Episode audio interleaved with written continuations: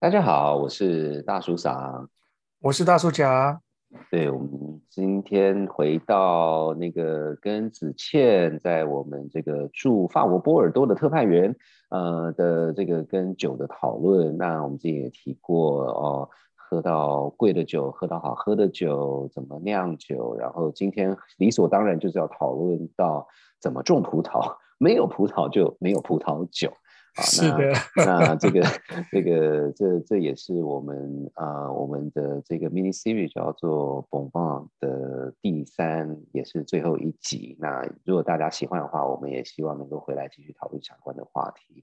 那就是虽然是第三集，可是如果你还没有听过一二集，第一个要要要要去听，那第二个也稍微。介绍一下子倩，她自己，她当然是台湾孩子，然后她是台大文系，然后之后她去巴黎的那个巴黎大学扫墓念硕士，然后就在那个时候，她基本上就是旅居法国了，嗯，就是将有将近快要十年了，然后当然他其实一直都是就是在九界，嗯。还还还还还蛮厉害的，他最近还刚考上那个 WSET WSET，他在就是九届里面，他是一个还就是全世界都都知道的认证，然后他可以考呃最多是到最高是到四级，所以他基本上全部都过了。哦，等等等等，他就是一个很厉害的人。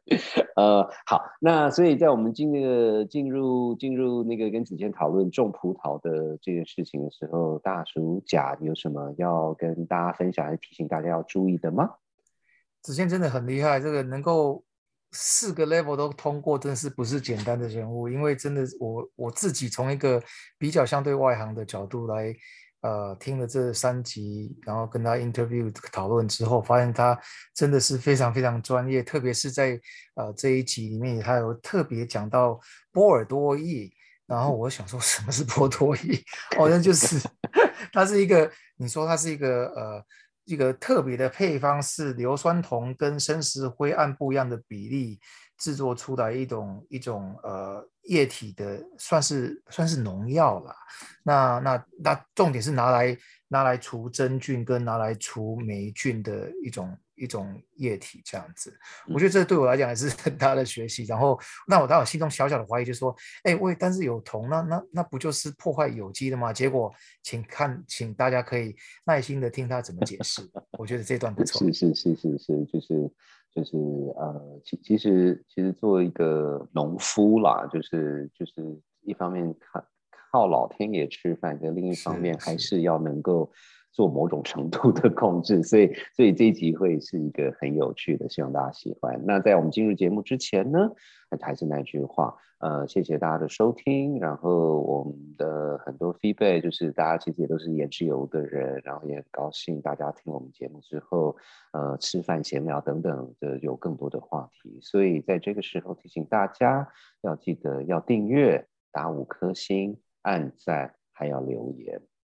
然后在疫情的期间，请大家好好的照顾好自己，心有余力呢也照顾好别人。那这段时间大家都要平平安安。健健康康的，嗯，谢谢。好，那我们进入节目喽。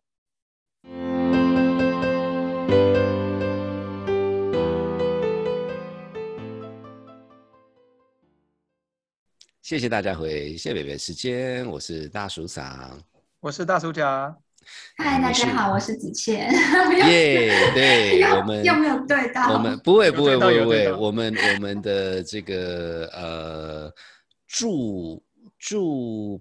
法国波尔多的特派特派专员那个子谦 呀，那那其实就是说，我们其实一系列在讨论这个跟葡萄酒有关的东西。那当然，我想其实大家对葡萄酒应该都有某种程度的认识，就是说认识多少是一回事，可是可是不是一个陌生的东西。那我们从一个呃这件事情其实有三大部分，嗯，第一个。就是呃所谓的喝葡萄酒，那我们就也有讨论到这个酒的价钱啦，怎么这个什么是好，也不是说酒的好坏，而是说最有印象酒是什么。然后再往上或者往前一点的话，就是怎么酿酒这件事情。因为酿酒其实当然它本身是有很多学问，可是它背后就其实有很多很呃，不管说人性啦、哲学啊等等。所以我们今天呢，要再更往前推一步，就是。葡萄酒的呃葡萄要怎么种？因为这这又是一个很大的学问，就是呃你就是这种几千年前从乔治亚那个地区、希腊等等等等，一直到今天，呃甚至呃我认有些朋友在台湾，他们会自己种葡萄酿酒，所以种葡萄是所有葡萄先 喝葡萄酒的要要知道的第一。不这样子，所以，嗯，所以还是回到这边，这个专家是子倩嘛，所以我们这个子倩可以先给我们呃稍微介绍一下，就是说，呃，种葡萄现在的主流，就说除了比一个比较商业化的种葡萄之外，都还有现在比较常见的有这个几几个新的新的，或者应该是旧的 传统的种葡萄的方式。现在的主流就是惯性农法，现在酿酒。不过有一个新的趋势，其实它已经开始了很久了。那因为我们之前在讨论自然酒嘛，所以我们现在就在往回推，推到这个运动的算是最开始吧，就是大概从五零年代那个时候开始，有一些酒农他们就开始意识到。呃，土地它是一个生态系统，然后化学农药其实是会对土地造成危害的。是从那个时候开始，就有一些酒农就开始在做有机，在种有机的葡萄这样子。然后后来，嗯，经过了几十年的演变，越来越多酒农就又更推一步，他们选择做的是生物动力的的农法。这样，那到现在目前为止。虽然说生物动力法里面有一些呃比较故事性的东西，我们不太很多人不太明白，甚至科学无法解释。但是目前生物动力法有有非常好的结果，很多酒庄都是因为使用了这样子的方法之后，它的酒的品质变好了，变好喝，它的葡萄体变健康了。嗯嗯嗯嗯。是不？这这边也也请教一下，就是说，呃，当然就是就是呃，都这个都是我读到的资料。那那也请子倩看有什么什么想法，就是说，呃，六零年代、七零年代，就是用化化学肥料。呃，用了，当你用一阵子之后，其实某种程度那一块土地里面的生态会造成一个很大的改变。那因为是用化学肥料，所以它本身的就是。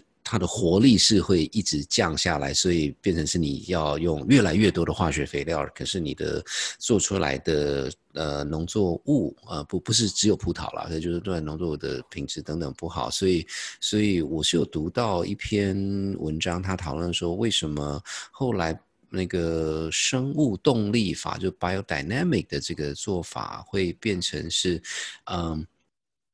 某种程度，甚至可以说是葡萄农是被逼到一个地步了，所以才会去弄一些什么牛角。所以，所以牛角是牛的那个会会刺人的那个角，不是牛牛的大腿啊。然后什么？哎，又又很很有名什么？牛角里面还要放一些粪便，粪对对，然后要在这个夜夜黑风高的时候埋在那块田的某个地方。对，埋到土里，对，让它分解变成 compost，然后之后呢，再把它混入动力化过的水，然后再把它撒在葡萄田里。这样，生物动力法有一些就是很很神的地方，就是它有各种的 preparation，然后其实它很像是中药，就是你你无法解释它为什么有效，可是它就是一个复方的概念，然后经验告诉你它就是有效这样子。那至少这个牛角东西，至少我们可以了解它是某种 compost，这个是没有问题的。然后但但是动力化，把水动力化，就是用力的搅拌、搅拌、搅拌的这个过程，它算算是一种人类与大自然沟通的过程。这个就比较哲学型，不是比较不是用科学去解释。嗯哼哼哼，对，听起来就所以就是呃，我我知道呃，就是西方也也有这个农民力的概念啦。就是就呃，可是就说顺便借这个机会请教一下，就说呃，至少在台湾，你如果说农民力的话，就是哦农历啊等等等等，所以所以它它它里面还是照传统西方的 calendar，然后然后都会有什么？就是就是法国农民历里面都有什么东西啊？其实就是跟台湾的农民一样，你什么时候说适合做什么样的事情，然后它是根据月球对于地球的吸引力。你看，你知道你看到潮汐你就知道它那个影响其实是很大的，它对于植物的生长也是有会有影响的。嗯，这样其实可是，在台湾我们一听马上懂，马上接受，因为我们离这个农业社会还有农以前用农民力的这个经验，我们跟这个很接近。可是，在法国其实。虽然一直有这个农力的存在，可他们会一直觉得好像是是外来的东西，然后很神秘这样子。嗯嗯嗯。对，所以有些东西就是跟东方的这个生物动力法里面很多哲学，其实是很接近东方人，听起来就是很自然的东西。哎，不不好意思，就是这件事情还是请教一下，就是说，因为呃，欧洲的农民力，他就是说。欧洲农民力是有他自己的传统，他并不是东方传过去的吧？就是说他只是说，可能大家已经忘记了这件事情，然后现在再回来，还是说这个其实是就是？它是农民的经验法则。对对对对，所以所以并并不是说哦某某人到东方取经哦什么呃中国印度还是哪里是是一个他们其实是有这个传统。嗯，OK OK，呀。哎，所以所以还是回到说种葡萄，然后你刚刚有提到说这个，嗯，因为呃，透过有机、透过 biodynamic 的这种方法，你的作物，嗯，这你的农作物会比较好。那那呃，是不是因为这样？不知道，不过感这这这是我说的了哈，就是感感觉上，就当你愿意。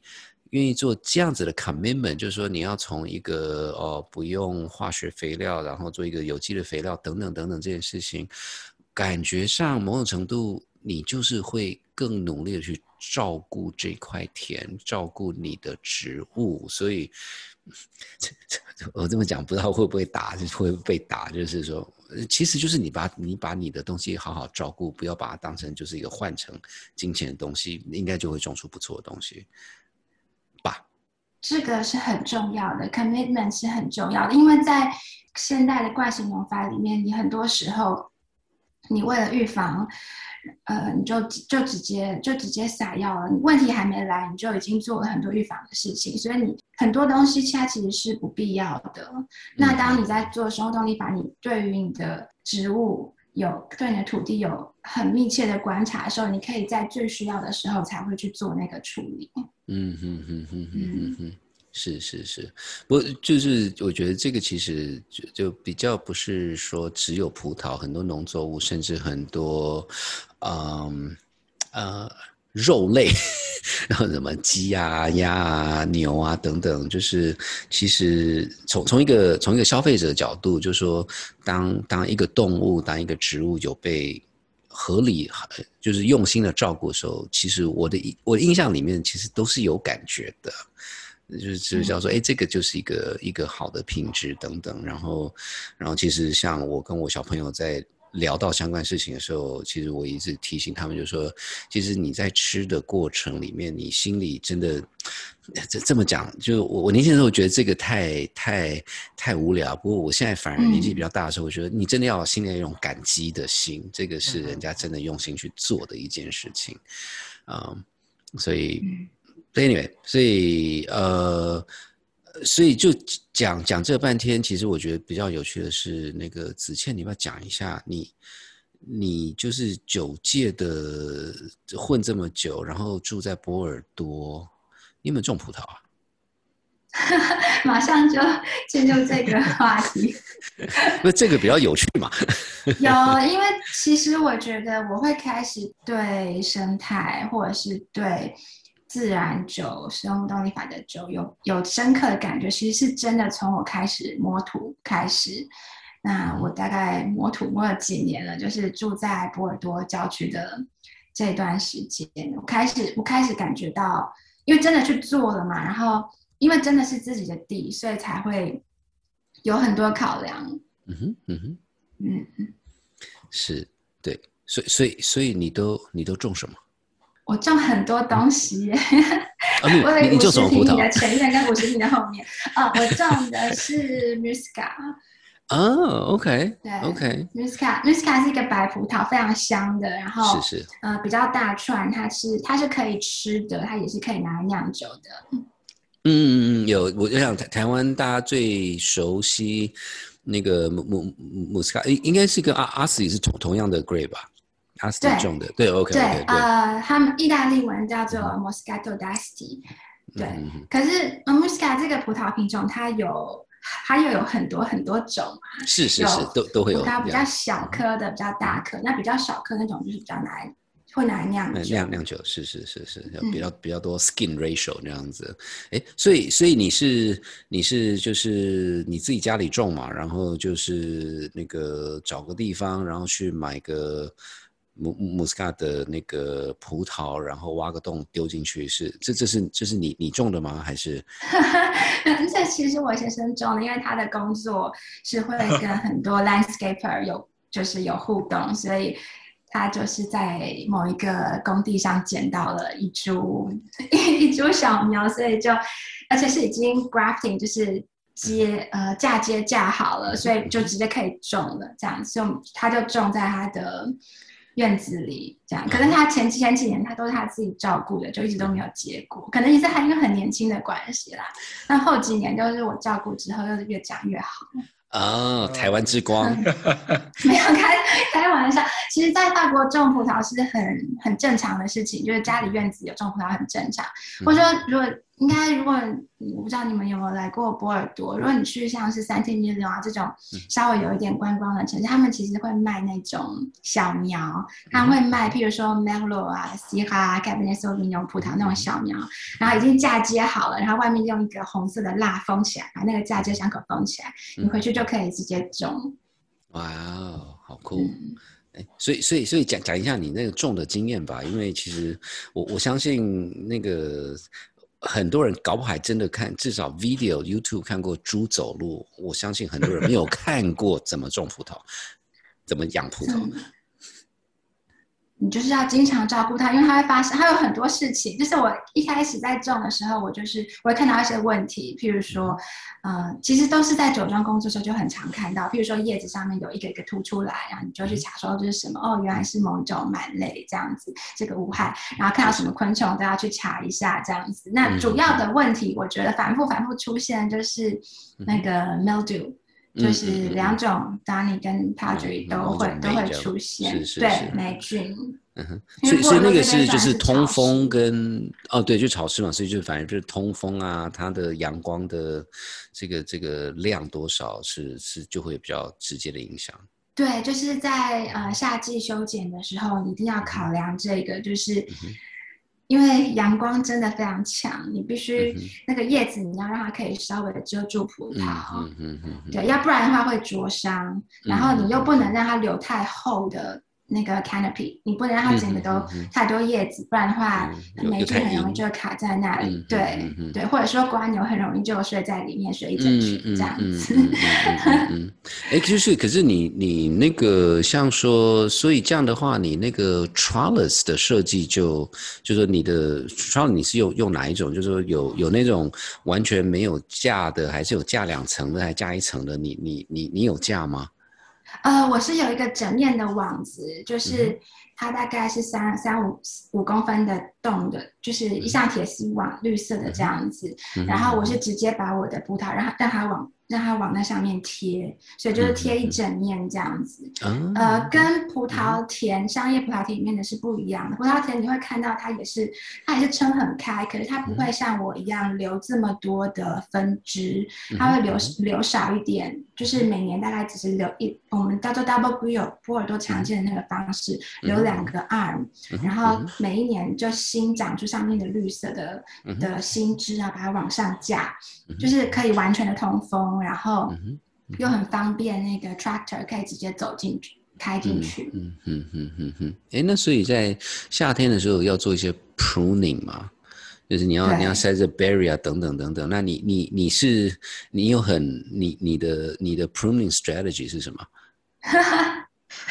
我现在讲讲酒庄的好，酒庄会通常会做一叫做绿色收成的的事情，就是为了控制产量嘛。你在呃开花开始结一点点果的时候，你就。把它剪掉，剪掉，剪掉，这样子可以让葡萄集中它的精力在剩下的那几串葡萄上，让它的味道更浓缩。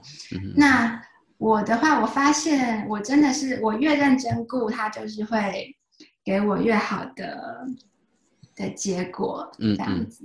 嗯我如果如果我的葡萄很健康的话，我可以做呃绿色收成，就是筛掉一些葡萄。那如果我的葡萄没有这么健康的话，我就就很困难，我就我就会很难抉择。嗯嗯，所以所以你会留留几个 cluster，就说如果一切顺利的话，你会你一般会有几个 cluster，然后你会留几个？这个要看你的葡萄品种，有些葡萄品种它的产量是很大，像是如果说吃的那种葡萄，它的如果它的产量是，如果你用那个公斤来算的话，它是可以是酿酒葡萄的两倍的。哦啊，嗯哼，对，那我这个是算是可以吃的葡萄，所以我如果种的好的话，它的 cluster 很多，就是可能有，嗯，我记得。最好的那一年好像有快二十串，然后都是很大很饱满的，哇，吃起来也是非常好吃。对，但不好的时候，像是今年，因为今年我在实验不使用波尔多液，所以就 就发霉了，所以我就不敢说我今年剩剩几串。哎，所以发霉的时候你就把 cluster 剪掉吗？还是你怎么处理？剪掉，不然会扩散。对啊，对啊，OK OK OK，呀，哎，你你会。你会那个浇水吗？因为当然就是一般的是不行的，可是你自己种的话，你你会你会浇水吗？会偷浇，但其实不需要。什么叫偷浇？其实真的是不需要啦，因为我们这个地方呃没有到。呃，我记得波尔多曾经有一年，应该是一六年吧，非常热，非常干。然后那时候真的，大家酒农之间都有一种危机感，就是再不下雨的话，会出事。可能对对对，因为葡萄已经停止生长很久了，很热了。嗯嗯嗯。嗯，但很多时候其实是是没有关系，是不需要的。嗯哼哼哼哼。对，那这样如果你灌溉的话，你的产量会变大。但有的时候，但是如果你想要酿的是呃好的葡萄酒的话，你你要浓缩，你其实是不要去。当然，不要去灌溉就好。当然，当然，不会。这这个时候就会有这个东西叫做 reverse osmosis，你可以把它浓浓浓浓缩。reverse osmosis 可以滤掉很很多东西，可是这个不在高品质的酒庄里面是不会用的啦。是是，因为这个算是。算是最激烈的一种过滤方法。是是。那一般一般的好的劣质装，它大部分还是会会过滤，可是呃不会是这么细的过滤。嗯嗯嗯，了解了解了解。对啊，哎，所以这样的话，当然就说呃有在喝葡萄酒，或者是有有在听葡萄酒故事的时候，大家就会讲到那个 Terra。那那你家的 Terra 是什么？我真的也是嗯。每天观察自己的园子，才发现说，贴花真的可以有很很大很大的差异。就是以前，嗯，我记得，其实我知道，对很多人来说，他们没有办法理解那个 microclimate 是什么意思，然后听了会觉得很好笑。为什么这块跟那块其实就在隔壁这么近，就几公尺而已？跟我说他们的 microclimate 不一样。可是其实你有有在种植物，你就知道 microclimate 它可以是一个很小的空间，譬如说一平方公尺。这一平方公尺，像你在家里种植物，把它全部把它全部聚在一起的话，他们会彼此维持彼此的湿度，这地方就有一个 microclimate，他们会长得比较好。嗯嗯嗯。然后像我家的院子的话，呃，真的有。是一个南南向的院子，可是东面跟西面它受到的阳光的程度就差很多。然后你会发现那个葡萄一直一直往那个阳光比较多的地方长的那个角落长，然后所有的果实也都在那个地方。这样。哇，所所以所以所以你你这样子就是你你家后院有几个 microclimate 呢？呃，我觉得应该有。四个，哇，三个到四个，对，哇，在五十平方公尺里面，哇，可以可以说是风水的概念吗？哦耶，对啊，我觉得，或是磁场的概念，就是每个角落它的通风程度不一样，它受光的程度也不一样，然后其实土质也不一样，哦，连土质都不一样，哦，没有，其实有一点有一点人为，但是其实在大自然里面也是。也是会，就是某个地方它有比较多冲刷的土质，某个地方比较对，是是是。其实，在在波尔多的葡萄田间走，你也其实你也可以发现，就是某一块葡萄田它就是一个石头堆，然后它隔壁就没有，就是很很明显的。不过也有人造的，就是呃偷加石头，不应该是说 铺石头，这人工铺石头是是是也是。也是有的。南南南龙河蛮蛮蛮多地方会有很多那种大块石头啊。那个是大部分是自然的，但是如果有些酒庄它考量它它需要某种程度的保温的话。是有人会加石头的，是是是是是，呀，我就说到说到石头，我印象很深刻，就是这都想当年的事情嘛。就有一次去一个那个那个卖卖卖酒卖酒老板那边去品酒这样子，然后然后后来跟他有点熟，然后他他叫 Victor，然后 Victor 就说：“哎，看看看看，我说什么事什么事？”然后说：“哦，他那个进了一批酒，然后顺便有这个特别的箱子。”我说：“哦，真的什么东西什么东西？我想什么酒？”他打开的时候，他说：“没有。”这个是他特别要求酒庄 给他那个南龙河的石头，然后就一盒石头，说哦，That's so cool。Anyway，这个我也会很想收集那些，对，因为这真的你一研究起来真的是太有趣了，真的，真的，真的，真的，真的，对，所以，所以，哎，所以，哦，我们继续讲下去，所以就是呃，后月你有至少有四个 microclimate，然后那你，呃，因为其实，嗯。不用化学肥料还是需要肥料嘛？那这种东西你怎么怎么怎么怎么处理呢？啊，我自己做 compost，哦，就是呃用非常用干净的厨余，没有肉类，就都是一些果皮之类的，把它堆在院子的一个，我有一个专门的叫做大家蚯蚓堆肥箱 （lonely compostage），就是就是你把把呃那些果皮放进去，然后我在里面有养蚯蚓，然 后养不同品种的。他们会自己去分解那些东西，然后在这个过程当中，有一些液体就会流出来，那那个液体就拿拿来大量稀释之后，拿来浇在浇在院子里。是是是，哎，所以一般堆肥是有有干有湿，可是你那个听起来是全部都是湿的吗？还是怎么样？呃，就是它上面是它的液体是可以流出来的，嗯哼哼，就是我放在一个有洞的。一个箱子里是是，然后它有一个那液体可以从孔洞里流出来，然后底下接住，然后固定的时间去把它把它拿去稀释，然后浇在院子里。是是是是，然后你刚才有提到说，其实种种葡萄，呃，有一个蛮大的。蛮蛮常见的问题就是这个呃发呃发霉是不是？发霉对对对对，所以那那怎么办呢？双霉病对呃波尔多有一个非常常用的一个 solution，这个。对，两个意思都有。它是一个，它是某一种硫酸铜跟石灰的溶液。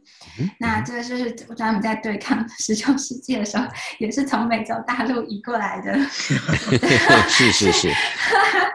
的疾病这样子，那呃是蛮普遍的，在波尔多的葡萄田间都会用，而且不止波尔多，其实世界各地也都在也都在用这个东西。那它是。它是有机，对有机农业是可以允许它使用的。我记得以前，嗯，当有机这件事情还是有点争议的时候，其实其实，在农业里面，肥料要不要用农药，要不要有机，都是那种很容易会让人就是 吵起来的话题。如果你是如果你是有在种的人的话，是是。对，然后所以那时候我就记得会有一些没有有机的农夫，他就会说：“哎，可是你们有机的人还是有用那个波尔多液啊，波尔多液里面就是那个铜啊，铜还是很不好这样子，重金属会累积，但是。”其实我访问过很多呃有进入有机或进入生物动力法的酒农，其实他们都说，因为他们花了更多时间在葡萄田里面，所以他们进入有机或者是生物动力法之后，他们发现他们喷洒的那个溶液已经。他们撒的变少了，嗯嗯嗯，他们硫酸铜容易的用量已经更少了，嗯嗯嗯嗯，所以所以你你自己有经验吗？就是说你你有今年喷，明年不喷，呃，应该说去年喷，今年不喷之类的。我之前有喷，嗯，对，啊，所以所以就很有效吗？效果有效，对。那今年我是想尝试不喷，因为我收到了某一些生物动力法的农夫，他们走的更极端，就是他们相信 他们相信大自然，可能受到他们的影响，所以我想试试。看不喷，然后结果今年就 今年就长了霉菌。所以，请问一下，就是波尔多液的话，它本身是一个，它可以自然分解吗？还是不行？就说它在大自然环境里面，对，可是它的那个铜是会会流失。当然，如果对，不过如果是少量的话是没有关系的，就是土里面本来就有那些东西，所以你必须要严格严格控制那个使用量。但因为我只有一棵树，其实每次一条就是太多，所以 对，还是不要用好了。所以，所以今年的新目标就是要学习如何在不喷波尔多液的情况下，还养出健康的葡。葡萄，对，在一定一定的量里面使用波尔多液，它还是归类为是，呃，是有机的栽种方式。OK，对对对。哇，对，所以说说到呃，如何持续有机，所以当你要想想尽办法让它有机的时候，你就会碰到什么样的问题啊？就是说，很明显就是化学农药就就不用讲了。那可是不用化学农药，那怎么办呢？有的时候就是要要用人人力介入，就是非常认真的在葡萄田里面。譬如说，有一阵子我有非常强的那个，呃，非常严重的瓜牛害，然后他们就是都住在我的葡萄树里面，他们都住在叶背，叶背在晚上晚上一掀开，就是整面叶子都是这样子。那我有一阵那那那次很严重，我一个晚上我可以抓。好几十只、近百只，对，就是有有点吓人，对。嗯然后后来，可是后来，后来我也用了别的方法，譬如说，我也用了一些药物。那用药物之后，我发现那个效果太好，好到一种让我有一点觉得我好毛毛的。对，我觉得我好像。我的院子变得安静了，我觉得我做了某种措施，我破坏了我这么努力维持的生物多样性。嗯嗯，对，所以我后来决定还是不用了。这样，那其实一切都是很都是很看天看天后的，就是身为一个农夫，嗯哼，真的，本来就是要看天后。对对对 对，哎，所以所以不好意思，就是瓜牛这件事情，其实我。马上就想到两个问题，第一个是你抓那些瓜牛是可以吃的吗？可以做成是 escargot 吗？是可以的，对，其实 OK 是可以啊。而且其实像是在有些地方，比如说像在勃艮第的品种的瓜牛，他们是有法律保护的，就是你如果去杀他们的话是违法的。但当然，这个很多人并没有。遵守，但是确实是有这样子的法律。那一般人家是确实，嗯，现在年轻人可能不会，年纪大一点，譬如说我公公就会，他会去捡瓜牛回来之后呢，呃，喂他们吃东西，然后让他们自自己进化，因为外面的瓜牛你不知道它吃了什么，你先让它体内进化一阵子之后再。再煮来吃这样子哦，哎，那如果这样的话，就有一个更重要的问题，就是你你说上次抓了几十只剩上百只的那些瓜牛，你怎么处理？就是如果不是吃了，例如 OK 不吃，那那你也理论上也不能杀它，那么血腥的事情哦，所以所以所以你基本上你是犯犯法了，你现在在你要跟我们那个没有，我没有去看它是不是不能不能抓的品种，不过因为它真的是，如果我一碗在五十平方公里。五十平方公尺的地可以抓到上百只的话，那应该是，嗯，我我稍微处理一下，应该是没有问题的。这个量真的很多，对。哇。对，不过一般来说，蜗牛并不是葡萄园的灾害。就是我我努力把话题在导向，在导向酿酒葡萄的工艺，并不是因为因为通常在那种大规模的 monoculture 的那种环境里面，其实你的土非常干净，没有杂草，你根本没有空间给瓜牛去生活。是是，所以他们其实是不会去去侵犯这个这么难。这么不友善的环境，但我家院子确实是一个很友善的环境，所以是是是，这个才是重点。所以某种程度看到瓜牛，代表你的土地有生命力。嗯，那对啊，有有有，而且我还会就是做一些那个啊，昆虫屋，就其实，在法国也蛮常见的，就是。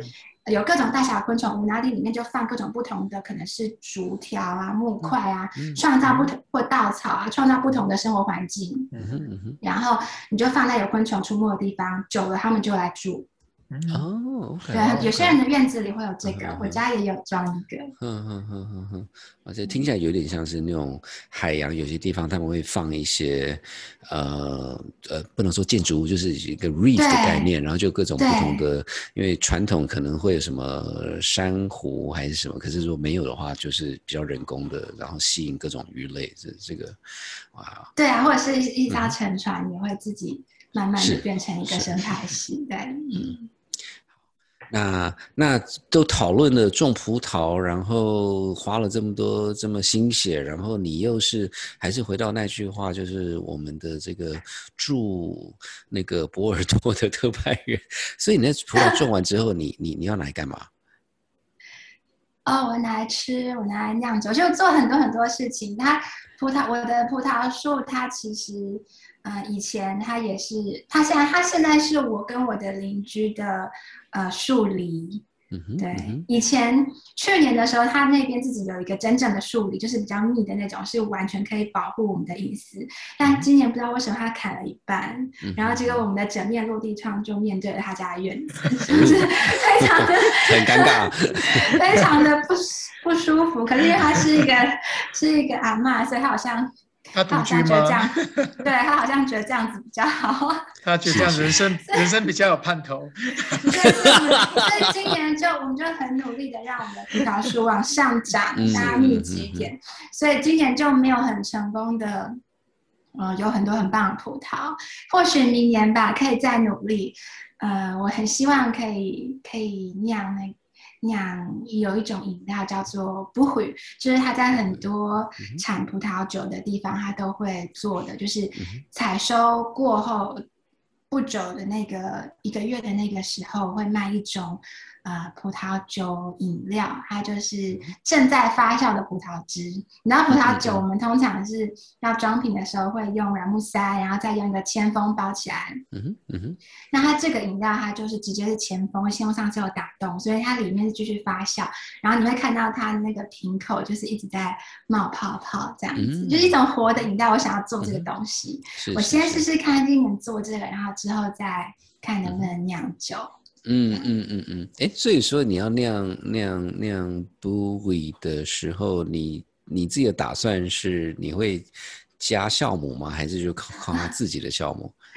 我我是初学班，所以我会我会用比较稳定的酵母。是是是是是。啊，哎，所以所以就可以介绍一下，就是说，因为这个是从 moss 就是葡萄汁本身开始，所以呃也没有过滤，所以然后会有，因为它在发酵过程里面是会有泡泡的，然后你也不会等到，就说一般呃应该这么讲，就是说那个葡萄汁葡萄的汁挤出来之后就开始做 brewery，然后呃一般要多久就可以喝，还是这个这个有差别吗？还是就是你高兴就好？这个呃一两个两个礼拜差不多就可以了。其实你看情况，因为你在发酵，你你要一直观察它嘛。那你那个发酵的程度是，就看你啊。哦，OK OK，就是是每每每一家有自己的 style。哎，那可是另外一个就是就这个，但就已经是比较是酿酒的部分啦。不过就说，呃，这个这个是所谓最传统的酿酒方式吗？还是这是也是最近大家？比较这个是一直都有的，对。我我认为这个是比较接近自然的喝酒的方式，就是你酿好了，嗯，如果你不是一个很商业化的考量，你绝对不会去计算说我这个要放在木桶里两年，嗯嗯嗯嗯这样子的事情，一定是有东西可以喝就喝啦。嗯嗯嗯嗯嗯嗯，是是是，就是回到那个比较传统的 natural wine 的概念，就是从葡萄汁开始的概念嘛。对对对，嗯嗯对。而且其实古代人喝酒也不像现在人会呃追求这么的追求浓郁的的那种风格，像是其实就是不用讲到古代上一辈或上两辈，他们那个时候喝葡萄酒常常就是会加水，因为天气热你在外面喝，然后你会觉得葡萄葡萄酒太浓，就很容易。而且我觉得台湾人应该很容易可以理解的，就是我们是加冰块，对。对，那如果说，当然是你在一个嗯，在某种葡萄酒文化里面，你会觉得它好像非常不入流。可是其实它就是，它是一种最自然的享受一个饮料的方式。是是是是是。对。好，那我对我们台湾人喝酒的文化又改观了，谢谢。哎，可是觉得都没有问题啊。所以所 以加加 Sprite 也是一种新的传统喝法，就是了。那是想要喝醉。我我不我我不推荐加 Sprite，因为它里面太多人工香料。我觉得把 Sprite 啊、可乐啊加进葡萄酒里面是有一点可惜的。因为如果我们的葡萄酒是自然的东西的话，你至少加一个是加的是气泡水，我觉得是。会比较好啊，当然，当然调酒的世界是另外 是另外的世界，但是，嗯，我我比较喜欢喝自然的东西。How natural？呃，是是是，我但但这就我我会讲那个，我刚才讲 Sprite，当然一方面是开玩笑的，可是有时候就听那种很专业的子倩这样要用很很礼貌的说，这个其实不是一个好的做法，就觉得蛮蛮有趣的，就是，乱。我很有礼貌，没错。好，那那所以我们今天今天谢谢那个子谦跟我们分享一下那个种葡萄，所以这这这条路还真的很有趣，就是就是一方面它是有个学问，然后它是有个传统，然后这个不是不是说哦你就找个地方挖个洞就丢进去，然后你是要用心，你多用心你就可以得到什么东西，这个真的是一个很有趣的，很有趣的故事。那呃，我想一下，呃，一般葡萄是八月八月左右收成，是不是？嗯。底对对，八月底，OK，好，那所以我想就是说，看我们要不要办个团，就明年九月的时候去找子谦喝汤。帮我采收，哦，对对，我可以可以，你反正你没几只，我帮你 找车，然后帮你喝。我们可以申请当非法移工。哦不不不，哎哎，法国应该有有这种，这个还蛮常见的，这这是合法的。有打边采边喝边吃，打工换宿都有。OK OK，在在在。后院搭个帐篷，没错没错，所以也就是说，如果那个明年找不到大暑甲跟大暑长的时候，你就知道我们在干嘛。我们去我们去当劳工。耶。嗯，好，那今天还是非常谢谢。那确定这么闲聊的话题是 OK 的吗？非常 OK，非常 OK 啊，就不然不然要讲生物动力法的哲学，不过其实。这样，嗯，好，没有没有讲这么多，嗯，关于生物动力法的细节，大家可以自己去看。但是我觉得，我我只是想要分享说，嗯，我会跟土土地有这样子的连接，是真的是因为我真的去做了，嗯嗯，然后我也希望可以鼓励大家有机会的话，多多去去碰，去观察植物，去观察生命，然后你会，你真的真的会觉得。你你在喝自然酒的时候，你会真的比较知道自己为什么要喝，在做什么。嗯嗯嗯嗯，是是是是，对，像我们的大部分的人都是就是城市的人啊，有时候真的不要忘记，我们也是从土地出来的这样子呀。真的非常感谢，呃，所以还是那句话，就明年九月了哈，九月第五 好好，那我们今天节目就到这边，也真的非常感谢子谦跟我们分享这么多有趣的故事，呃，然后当然呃，大家有任何问题，有什么想法，呃。真的不要客气，呃，就是脸书还是各种管道，那个我想子倩子倩一定是很很乐意回答。那可以啊，欢迎大家。对，然后子倩会他答不出来的时候，大叔长会就是编个答案给你，大家都放心，一定有答案的。好，那那今天今天就到这边，谢谢大家时间，我是大叔长，我是大叔家，你是谢谢大家，我是子倩，也谢谢，拜拜，拜拜拜。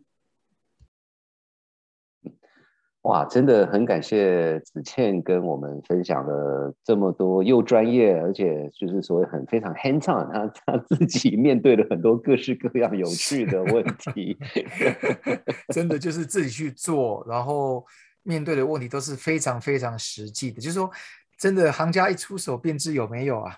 嗯嗯嗯嗯，是是是，而且就听他在讲的时候，我我脑海里面就一直出现这个这个这个音呃这这句话，就是我想大家都听过，就是你就算是没吃过猪肉，好歹看过猪走路吧。那所以我就想说，哎。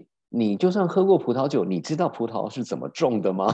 是 是是，这里面的很多妹妹嘎嘎都不是那么容易的呀。而且而且，就说里面他当然，嗯，他就是又是个人他自己自己的花园在种葡萄，然后也准备要酿酒，然后当然他对这种商业的葡萄园也是很熟悉的，所以就是从两个角度这样看，然后我觉得，嗯。很有趣的，当然就是所谓的呃呃，就比呃工呃工业酒听起来怪怪的，就是那种很商商商业酒吗？商商业酒或者是一个 很很很大量，就是它一次一次是要那种一个货柜一个货柜卖的酒，跟它可能是一次一箱一箱卖的酒，真的是是是不太一样的世界，应该是同一个世界，可是是不同的世界观。嗯。对，那所以，所以我觉得这这件事情，嗯，呃，而而且，说实话，对对我来讲，这个是，呃，这个都没有对错好坏，就是是啊是啊，嗯，对，很多没有没有抵触嘛，对不对？从从从爱好喝酒的人的角度来讲，就选择是多多益善嘛。嗯嗯嗯嗯，是，就像我们前一集跟子健在聊，也讨论同样的事情，就是，呃，我不见得每一餐都会。吃麦当劳，可是有时候在在很明确的需求下，例如说，当我在外旅行，然后我的重点不是吃饭的时候，麦当劳还真的很好用。你如果只是要填饱，而且它好用的原因，是因为你已经知道它有多难吃了，所以你不会有你不会很大的那个惊吓，没有惊吓指数，不会暴涨。嗯，你等等，你不要这样讲，因为麦当劳的第一个麦当劳的那个薯条非常好吃。好了好了好了。第二个就是，如果麦当劳 想要那个赞助我们节目的话，我们是是是是是绝对，我们绝对没有立场。对，不过就是同同样一件事情，从不同层面，然后大家有。呃，找到自己喜欢的，而且喜欢也没有规定说就这辈子只能喜欢一个东西，这是可以变的啊。早上喜欢的东西跟晚上喜欢的东西可能会不一样啊，等等等等，这是蛮有趣的。然后那另外一个就是听子倩的讨论，呃，我也深深的感受到，这那这时候要问大叔讲，就是什么粒粒皆辛苦，那个怎么讲？呃，对，那那是。粒粒皆辛苦，是粒皆对对对，就是粒粒皆辛苦啊！是四言绝句，它呃是五言绝句的，对，反正就是从小父母就跟我们讲说，真的这是我们华人特别能够感受得到，就是说，对，不不管是怎么样，其实是只是一颗米，它真的是农夫在在大太阳下，他必须呃承受的这些呃就是付出的劳力，然后。然后就是要汗流浃背，这就是我们华人的，我觉得每个小孩子从小都都知道。那同时在在法国的话，我觉得也是一样啊，一颗一颗的葡萄都是经过农夫很很怎么讲，很付出的才能够产出嘛。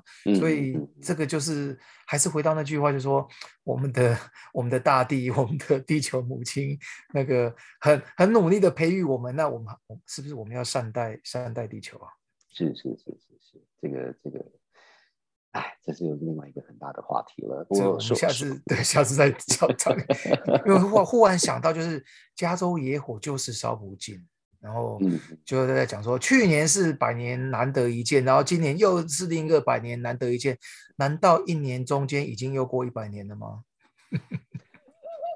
天呐，讲到那么严、那么沉重赶快拉回来赶快拉回来，sorry 我们当然就来讨论一下台湾现在疫情的状况喽。哦，是的，呃，我不知道这是好消息、坏消息，还就是消息。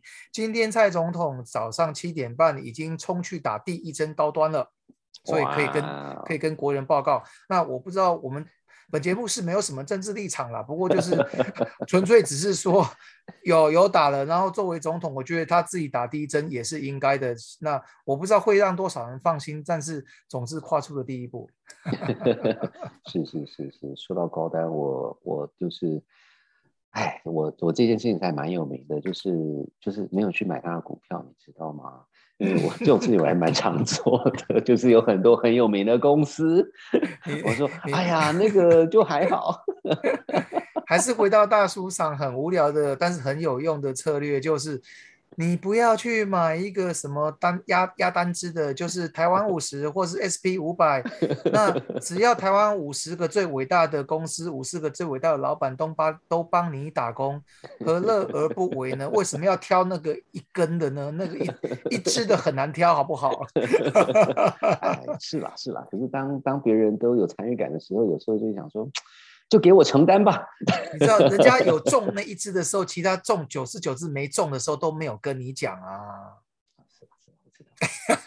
啊，不好意思，又又又又来又来负面了，不好意思，不好意思，今天礼拜一，你知道吗？所以其实一点都不负面啊。台湾五十 SP 五百又简单，对不对？然后又是懒人投资法，然后又可以保证击败百分之九十的投资人。What's wrong with this？然后呢，这个时候要讲一个更无趣，可是也是很重要的，就是本节目并不提供任何投资啊的建议自己就是自己投资自己承担，是跟我没有关系。我先是讲 虽然我们有牌照，但是没有在推销任何东西。我连牌照都没有，所以我先讲的，跟跟我没关系。呃，那个哦对，然后然后还有另外一个就是说，哎，我们其实真的都有听众在听，然后都有一些 feedback 这样子，因为呃上一集有讨论到就是那个奥运白俄罗斯的一位女将种种原因，呃呃就是在日本呃得到政治庇护。呃，就是 anyway，但反正就是有一些事情，你们可以 有兴趣可以去不该查一下讲的话。对，然后呃，他是呃，就是那个时候就是有听众说，哎，其实大组长有口误，因为那个时候把它说成是荷兰，他其实是波兰啊，是波兰给他政治庇护，所以第一个跟大家呃道歉，呃讲错了，他他他后来是飞去波兰。然后那因为这样的话，我也稍微查了一下最新的资料，就是说第一个他已经去了，而且有一件事情很有趣，就是说他从日本飞到那个波兰时候，如果如果大家有看，呃，你如果看那种平面的世界地图，可能还不太有感觉。可是你如果看那种一整颗球的地球仪的时候，你就会发现，日本飞到波兰其实是呃飞北极是最顺的、嗯最短的。可是这一次，呃，他们特别这样东绕西绕，那为什么呢？因为白俄罗斯在今年年初的时候，就是有另外一位那个他们不喜欢的人，他是做 Ryanair，他们不是要他没有要飞去白俄罗斯哦，他只是经过他的领空，然后就被白俄罗斯的空军被劫持，强迫降落，然后那一个。那个白俄罗斯政府不喜欢的人呢，就被抓起来了啊、所以所以所以所以这次他虽然有得到政治庇护，可是那个航空公司它是 OS 五十二奥地利航空，就特别绕了一大圈，确定他们不会被加持降落这样子。那很很高兴大家有在做功课，你知道吗？就这种至少别人已经犯过的错，就要变成我们的教训。真的真的呀，那个时候那时候新闻就是呃，就是他第一次年初解机，应该叫解机吧。呃呃，那一次，那个时候其实是其实大家都还蛮惊讶，就一般就是说至少之前没有人这样做啦，也不嗯不能说。